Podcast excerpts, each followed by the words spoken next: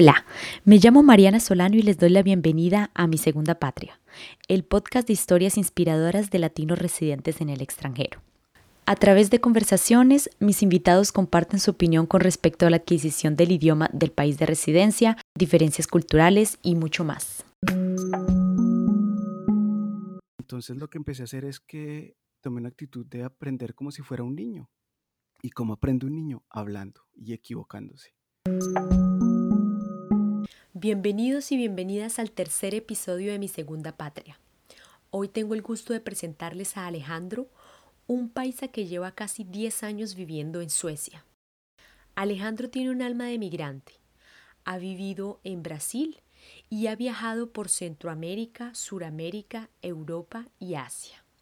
Él es ingeniero de sistemas y tiene su propia empresa en la cual presta asesorías en seguridad informática.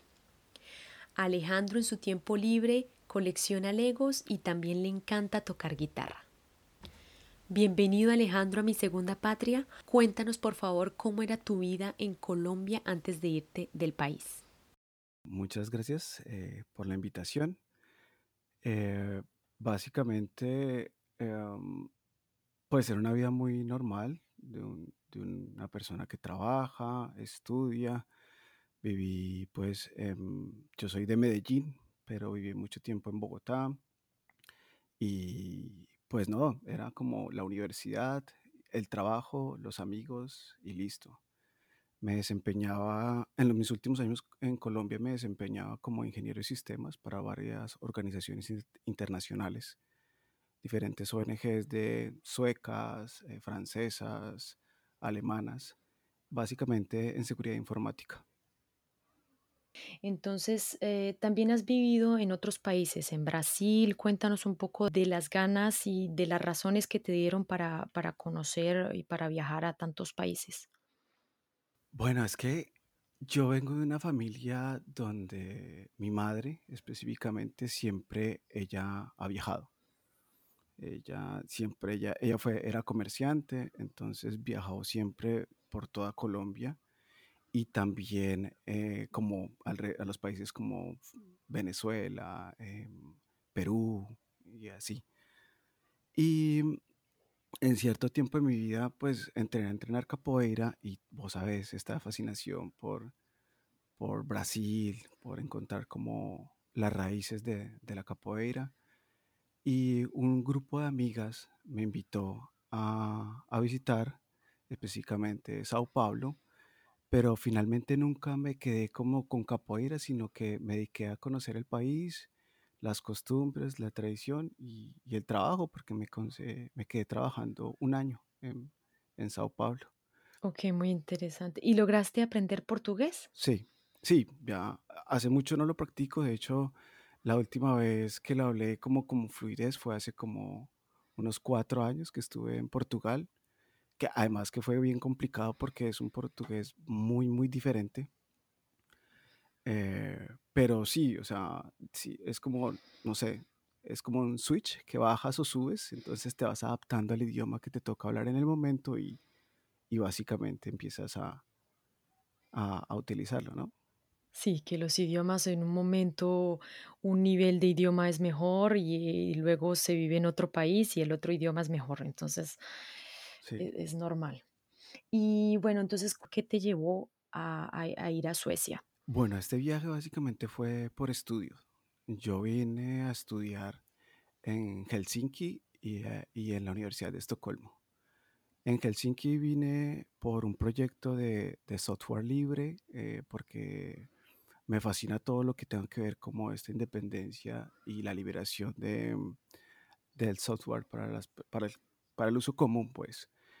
Eh, y pues no sé si sepas, pero Helsinki básicamente es como la cuna de esto, es donde nace el sistema operativo, bueno, el kernel del sistema operativo Linux. Eh, entonces vine como a ver eso y aproveché que eh, ya tenía muchos contactos en Estocolmo y me quedé, era muy fácil para mí, por ejemplo, quedarme en Estocolmo y al mismo tiempo estudiar otra algo más, entonces hice una especialización también en robótica en la Universidad de Estocolmo. Muy interesante. ¿Cuánto tiempo duraron tus estudios? Es que fueron estudios muy cortos. El de robótica fue casi un año, año y medio más o menos, y el de software libre sí fueron seis meses. Eran cursos así muy pequeñitos, como para especialización. Entiendo. Entonces tú buscaste la oportunidad desde Colombia y aplicaste desde Colombia. Sí, a través de la embajada de, de Suecia. En la embajada de Suecia habían como esas opciones y básicamente eh, daban, las, eh, daban la oportunidad, pero bajo ciertos criterios, como de, de tener, por ejemplo, un lugar donde quedarse. Y, y contar, pues sí, como la facilidad de moverse de un, de, de un lugar a otro. Básicamente fue arriesgarse y ya. De acuerdo. ¿Y tuviste una beca o lo financiaste de, de otra manera? Eso era una beca que se, eh, que, pues que gestioné a través de la embajada, no porque la ofrecieran, sino que básicamente tú te postulabas y después de un sorteo, porque básicamente no hubo pruebas ni nada, pues miraban si había suficiente espacio para alguien que, que ocupara el puesto. Ah, muy interesante esa información, me parece. Y bueno, para las personas como yo que nunca hemos viajado a Suecia o que no conocemos a ningún sueco, ¿qué, qué datos importantes nos podrías dar para, para entender un poquito, para compartir eh, sobre Suecia, sobre este país? Ah, bueno, yo creo que pues ahí podíamos como abarcar lo que es Escandinavia. O, o, bueno, países nórdicos tal vez, y si incluimos a, a Finlandia. ¿Qué se debe saber? Son personas como muy organizadas, eh, pues en general la sociedad es muy organizada, muy respetuosa, eh, con un nivel de educación bastante alto en general, pues, eh, y, son- pero son también personas muy reservadas, como, sí, muy, tranquilas, muy de ellos. Eh, no sabría cómo porque son diferentes eh, formas de... Son dos mundos diferentes, lo que es inclusive dentro de Europa, eh, Escandinavia es diferente, diferente, por ejemplo, es muy difícil compararlo inclusive con alemanes, que es como lo más cercano que yo he escuchado como en su comportamiento, que son muy reservados y esto, o mucho menos pues con franceses o españoles o italianos que son, por ser tal vez latinos, son un poquito más abiertos, más eh, vivarachos, por decirlo de alguna forma. Y mm, bueno, entonces cuando tú aplicaste, tú ya, ya tenías un buen nivel de inglés y sabías, tenías conocimientos del sueco o llegaste, llegaste solamente sabiendo inglés. No, de hecho mi inglés es muy malo. yo, yo siempre he dicho que mi inglés es de aeropuerto, pues porque yo te entiendo y dentro de mi carrera como tal, yo puedo coger un sistema operativo en cualquier idioma y te lo entiendo, porque básicamente los botones nunca cambian o, o la forma. Sí, Exacto, tienes la ventaja de tener un, un idioma para ti. sí, exacto. Es un idioma que, te, que se, se, se adapta muy fácilmente como a, a- a lo que yo necesito. Eh, pero sí había estudiado algo de sueco eh, dentro de la embajada. Hay cursos, nunca tomé ninguno porque ya tenía muchos contactos como suecos. Mi novia eh, es sueca y con ella pues eh, me, me ayudó mucho. Básicamente ella fue como la que me, me impulsó a, a que me animara y que, y que como que explorara esa parte porque yo te soy sincero, yo después de un tiempo de estar viajando por, por Latinoamérica, yo estaba en esa época un poquito cansado de estar viajando. Si querías más estar, estar un poco más estable. Sí, es que te sientes que ya no eres ni de aquí ni de allá. De por sí que yo nunca he creído como en esto de, de las fronteras y de que uno es de un cierto lugar. Siempre sentí que uno no es de donde nace, sino de donde, de donde se cría. Y, y tengo, igualmente eso hace parte como de, de ser pedacitos de, de muchas partes del mundo, de Brasil, de, de, México, de Perú, o sea, lugares donde de pronto tuve contacto, así sea por unos meses, eh, siempre es- había algo y, y siempre se extraña algo. Entonces vine con un sueco muy básico, pero que también, por ejemplo, aquí en Suecia, la educación de idiomas es gratuita. Pues toda la educación es gratuita. Entonces venía eh, dentro de esos cursos que yo ya había, me había, mm, postulado, pues estaba el curso de sueco, que, se, que aquí se dicta a través del Estado, a través de mm, una organización que se llama FSI, eh, que es como de la organización de, idiomas escandinavos. Entonces tú podías tomar cursos de sueco gratuitos y cuántas veces ah, por semana o cómo, cuál era la intensidad. Todos los días, todos los días, tres horas, tres horas en, pues en el, en el tiempo que tú, tú tuvieras. Es que la, la educación universitaria, pues para lo que estamos acostumbrados, por ejemplo, en Colombia, que yo recuerdo que, por ejemplo, en, en, en la universidad donde yo estudié en Colombia, la piloto, em, yo tenía un horario de trabajo, salía y salía corriendo, volando eh, a la universidad y salía tipo, entraba 5 de la tarde y salía tipo 12 de la noche. Y era, y era todos los días. En cambio, la, la educación en Escandinavia, al menos lo que es Finlandia y Suecia, que es lo que conocí, es, es más, más flexible. Igual estabas dedicado únicamente a estudiar en ese entonces. Sí, sí, estaba dedicado solamente como a, a eso, a estudiar sueco, a tratar de, de preparar estos cursos, porque mi plan era regresarme. O sea, mi plan era de un- dos años, tres máximo, y regresar a, a Colombia. Claro, esa era la idea, la idea de base. Sí, ya esos son, ya son des- diez años después y no, no he cumplido. Diez años después, bueno, no has regresado. Em, bueno, y entonces con respecto al sueco, yo estoy muy curiosa, ¿cuál fue la habilidad que te, que te costó más trabajo? No sé, escribir, hablar, eh, ¿qué fue lo más complicado para ti? Que todavía me cuesta mucho trabajo. Yo creo que el hablar, el hablar y el escuchar eh, en ese, en ese rango de, de dificultad. Porque el sueco utiliza mucho, que de pronto en el francés se, se ve mucho también, que utiliza frases muy guturales. Utiliza, se utilizan mucho palabras que se pronuncian con la lengua atrás, por ejemplo. o palabras que vienen muy de la garganta, porque si no, no te entienden. Em, y al mismo tiempo que también lo comparo mucho con el francés, tiene muchas eh, letras o, o frases que suenan, para alguien que no está acostumbrado, suenan igual. Por ejemplo, la, la- como el IE o, lo, o E, eso en, en español a veces no se, no se siente la diferencia. Y entonces tú tienes que acostumbrarte mucho a, a eso, a escuchar para poder hablar. Y es bien, eso es lo más complicado, es lo más difícil. Y que aquí hay una gran, está muy marcado los acentos. Está muy marcado el acento de la gente del sur, bien, no sé, Malmö, eh, eh, Lund, todo lo que es de una región que se llama Skåne. Esto está muy marcado y está también muy marcado el sueco de Estocolmo y el sueco del norte, eh, húmedo, o sea, la parte ya más, más del círculo polar ártico, eh, está muy marcada y se pronuncia muy diferente. Entonces es muy complicado, por ejemplo, ir a... Ah, bueno, y el sueco de Helsinki, por ejemplo, en Finlandia, que también es muy diferente al sueco de Estocolmo y del resto de Suecia. Y tienes que estar escuchando porque tú en Estocolmo, por ejemplo, te encuentras gente de todas partes, de las diferentes partes de Suecia. Inclusive, por ejemplo, al norte, al sur, te puedes encontrar en una ciudad como Malmö gente que son daneses, son noruegos, finlandeses y suecos. Y todos hablan su versión de sueco al mismo tiempo. Y tienes que entenderlos a todos. Eso es lo más complicado de- del idioma. Y entonces para hablar, tú dices que la pronunciación es muy complicada porque hay, hay sonidos que no tenemos en español.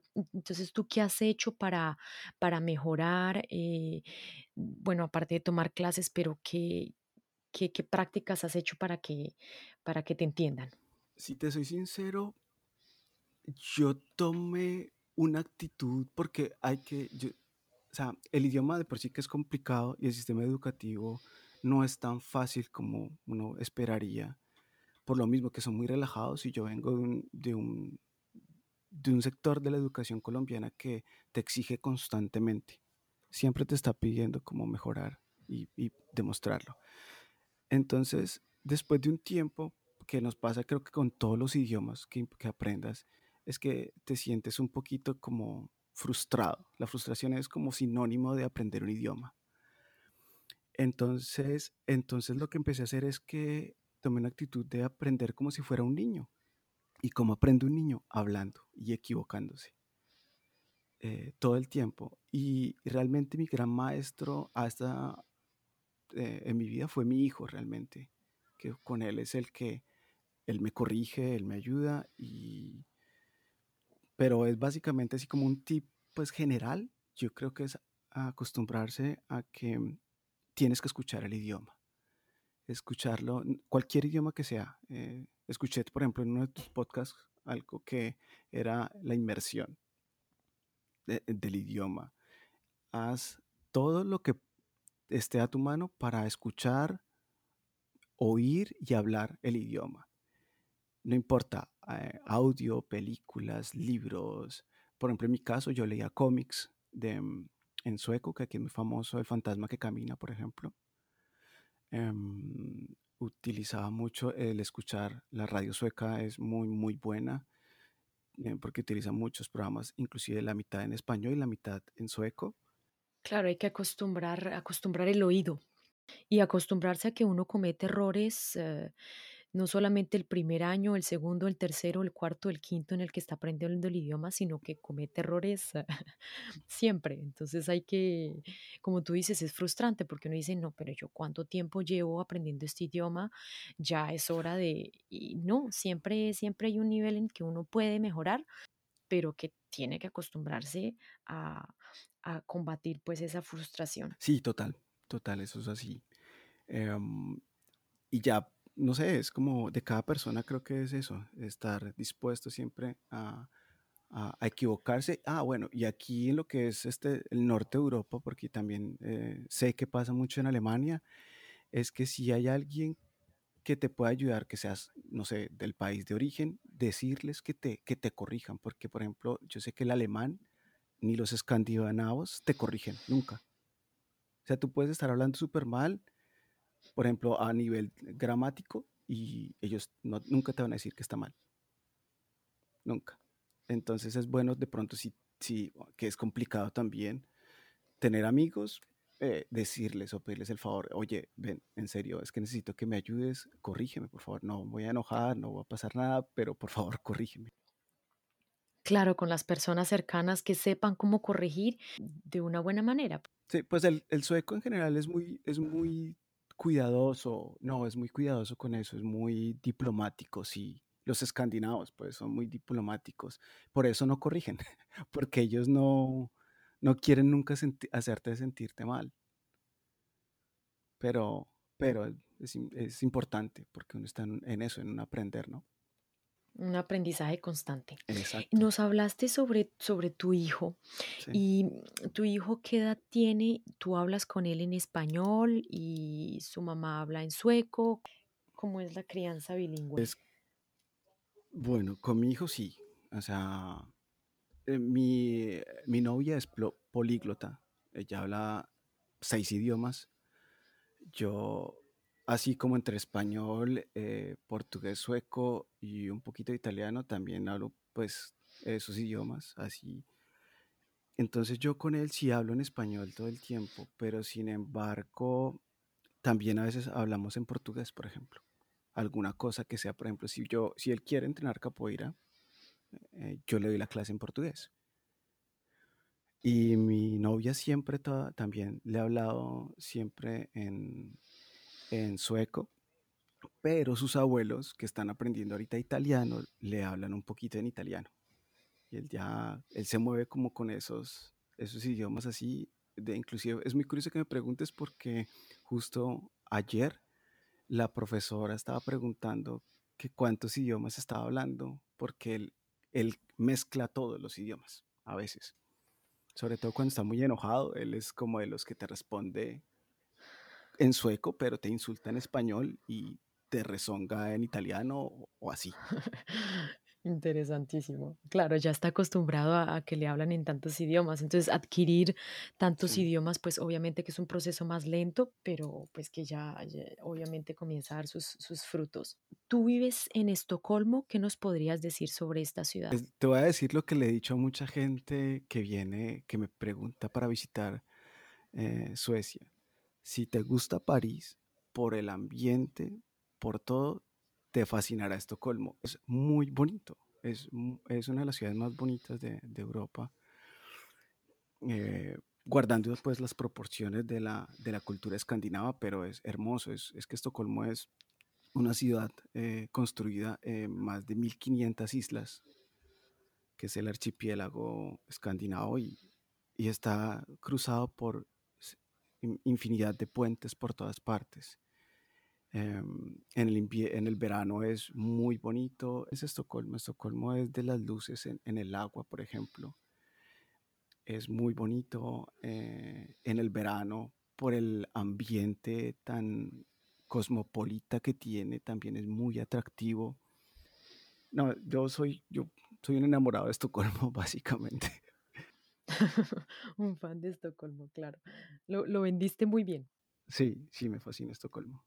Y en cuanto a las diferencias culturales entre Colombia y Suecia, ¿qué es lo que, que más te ha llamado la atención o que te sigue sorprendiendo? Mm, bueno, eh, no sé, tal, culturalmente, por ejemplo, yo creo que es la tolerancia. Los escandinavos en general son muy tolerantes. Eh, como Suecia también tiene un historial de, de aceptar población migrante desde hace muchísimos años. O sea, no es nada así como nuevo de, de esto de, del- de la explosión migratoria de, Medio Oriente, sino que desde, por ejemplo, aquí hay mucha gente de, Chile por la época de la dictadura de Pinochet. Y yo veo que el- los escandinavos son muy tolerantes, son, son personas que, que respetan mucho el espacio de los demás, eh, la opinión, eh, que creo que es, por ejemplo, uno de los grandes, grandes problemas que tiene y sufre ahorita no solamente Colombia, sino Latinoamérica. La falta de, tolerancia, de aceptar y de ser comprensivos con el otro y no pensar que tenemos la verdad absoluta todo el tiempo. Yo creo que es una de las cosas como que más yo recalcaría de la cultura sueca. ¿Qué podrías contarnos sobre la gastronomía sueca? Pues en general, como, eh, como te dije, pues es un país que está rodeado de, del mar Báltico y del mar Nórdico.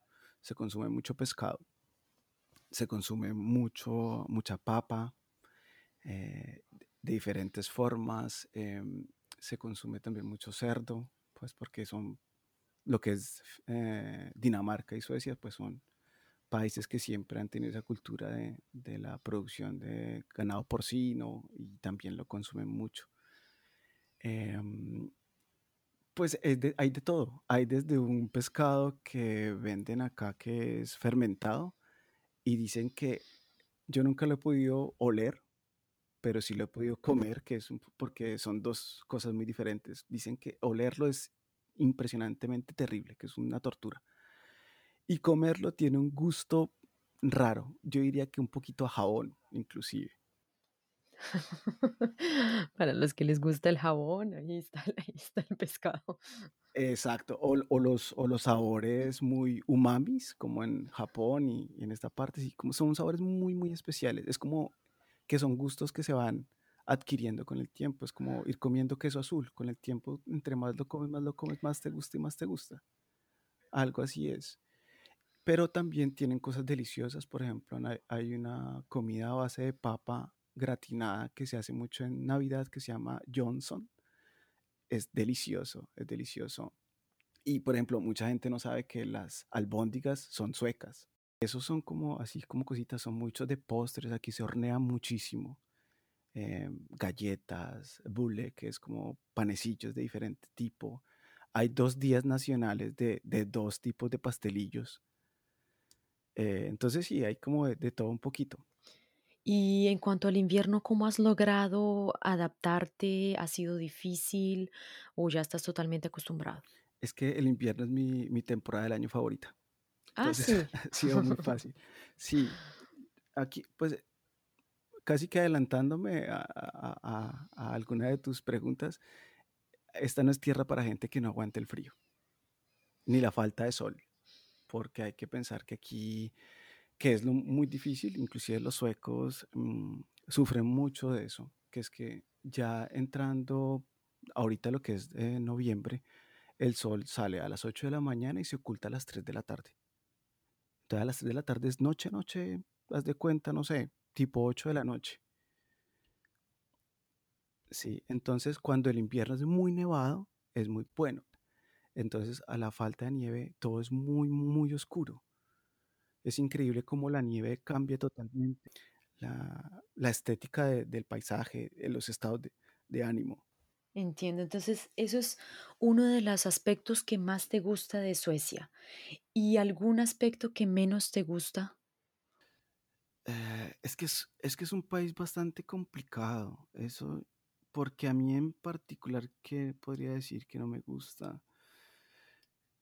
Es que no sé, creo que lo- es un problema, no es que no me guste, sino que yo veo que es un problema que es muy nuevo, pero es debido también a las circunstancias globales en las que estamos. Y por ejemplo, es un, me duele mucho y, es- para mí es un poquito decepcionante que, por ejemplo, cosas como la xenofobia el fascismo otra vez están, tienen un espacio eh, por- en, en la sociedad, por ej- decirlo de alguna forma, pero también sé que es algo que pasa, que, que creo que a nivel mundial. Mm, Con respecto a las amistades, ¿ha sido fácil? ¿Cómo ha sido el proceso de tener amigos suecos? Pues si ya hablamos a nivel como de universidad, es muy fácil, pero creo que pasa siempre que eh, dentro de la universidad, por la camaradería que se maneja, pues conseguir amigos es muy fácil. Pero te soy sincero que los escandinavos no son de tener amigos fuera de los amigos que ya tuvieron desde su primera escuela o colegio. Es muy, muy complicado que, mm, que fuera e- de la universidad puedas conseguir más amigos. Yo por esto de lo de capoeira, por ejemplo, sí he tenido la oportunidad de tener amigos y porque el instructor eh, incita mucho a esta interrelación fuera de clases, pues como ir a tomar una copa, ir a un restaurante, como convivir, pues compartir de alguna forma. Pero generalmente los suecos no son de, por ejemplo, que tú eres un desconocido y que lo conociste en un curso de, no sé, de la universidad o de alguna otra actividad y que tú le digas, oye, ¿por qué no vamos a tu casa? No, es groserísimo, por ejemplo. Mm, de acuerdo, como lo hacemos en Colombia, podemos conocer una persona en un restaurante, en un bar y, ay, tú eres extranjero, nos gustaría que nos acompañaras, Eso nunca pasaría aquí. conocerte, para saber que no, no de esa manera. Entonces hay que integrarse de manera laboral y, y también por los estudios, Tampoco. ¿no? Ah, No, pues, yo diría que solamente por los estudios. El sueco en la, en la parte laboral es muy de, sí, camaradería dentro del trabajo, comen juntos, pero en cuanto se acaba el horario de trabajo, cada uno para su casa y se acabó. No hay mayor relación, más de un saludo. De pronto, si lo encuentras en un supermercado o, en la calle o en algún otro lugar, el saludo, hola, ¿cómo estás? Bien. Y listo, no son de, de muy amigos, no. Es complicado, es difícil. Yo tengo muy poquitos amigos suecos, pero han sido tal vez por actividades como capoeira, que son ya también más jóvenes que yo, pero por esto de que están muy como buscando y tienen cierta fascinación por lo exótico, entre comillas, o de pronto si hay un grupo de, de, no sé, de salsa, de merengue, que esa gente es un poquito más abierta como a tener una amistad con, con un extranjero.